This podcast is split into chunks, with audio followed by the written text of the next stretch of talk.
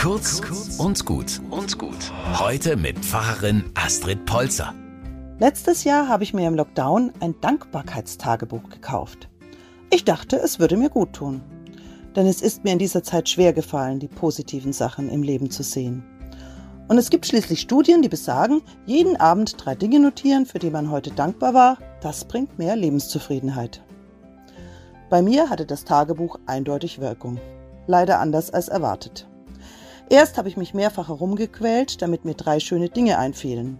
Dann stand immer öfter hinter, heute bin ich dankbar für gutes Essen, für meine Gesundheit und ähnliches. Und irgendwann bin ich richtig wütend geworden.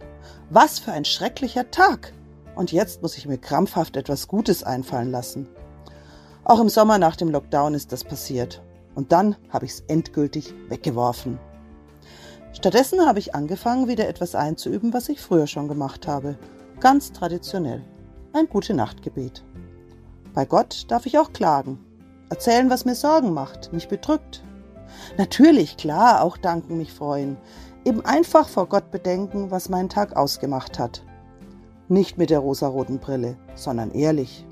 Gott hält das aus und macht mir keine Vorschriften für meinen Tagesrückblick wie dieses Tagebuch. Und manchmal erlebe ich, wie mein Herz leichter wird, wenn ich vor Gott ausspreche, was mich belastet und bedrückt.